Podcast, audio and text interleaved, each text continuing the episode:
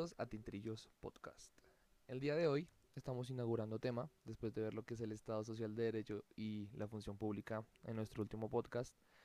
Eh, bueno, entre otros muchos temas que hemos tocado aquí em, en nuestro podcast, el tema que nos compete el día de hoy son los actos administrativos. Ese tema que a tantos estudiantes nos sacaba tantas canas y que en los parciales los perdíamos por confundirlos con actos de la administración, ese mismo. El famoso acto administrativo es el que veremos en esta serie de tres capítulos, em, donde le explicaremos de fondo su concepto, sus características y finalmente sus elementos. Vamos allá. Para iniciar, eh, lógicamente vamos a iniciar con el tema del concepto de lo que es un acto administrativo. Generalmente el concepto que a mí se me ha quedado más pegado y que tengo más presente a la hora de indicar que es un acto administrativo es el concepto de, del profesor Libardo Rodríguez en su libro Derecho Administrativo General y Colombiano, tomo 2. En sus nociones previas nos indica que el acto administrativo son las manifestaciones de la voluntad de la administración tendientes a modificar el ordenamiento jurídico. ¿Qué quiere decir esto? Que quiere producir efectos jurídicos. Vamos a colocar un ejemplo, un decreto del presidente de la República, una, una resolución de un ministro, una ordenanza departamental o un acuerdo municipal. Eh, este sería como general el, concepto que se tendría de mm, acto administrativo como tal, pero eh, tenemos un invitado muy especial, un invitado internacional, del que me gustaría escuchar su definición de acto administrativo en relación a lo que sería su país.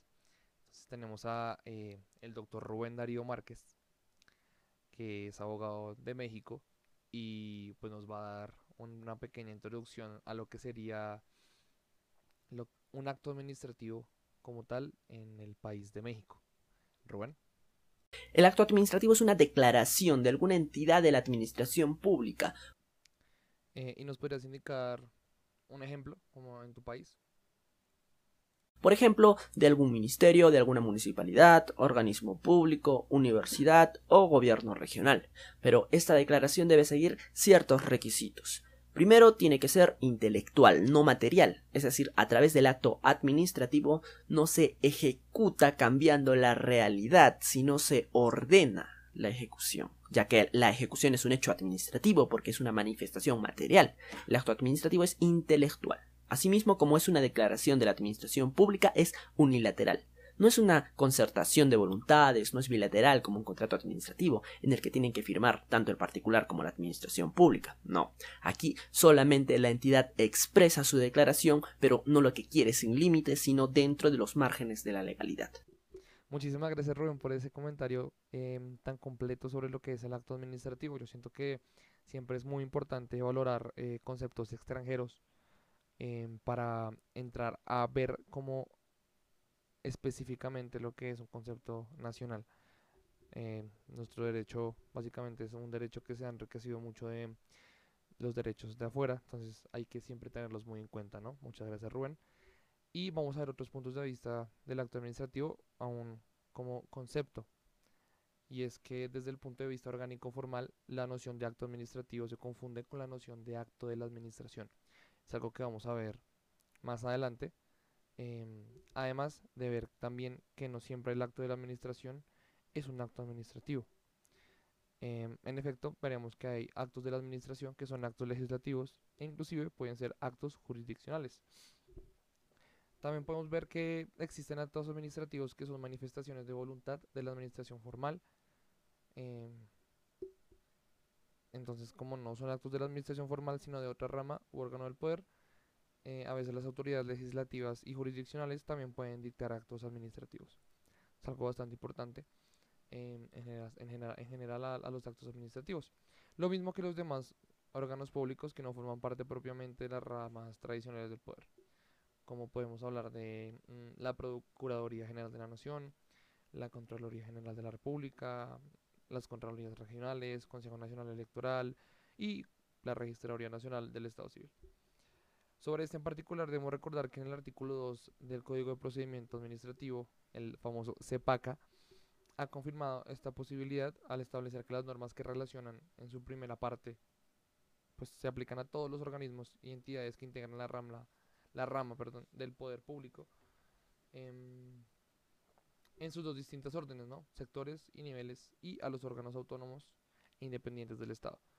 Eso siempre y cuando cumplan funciones administrativas.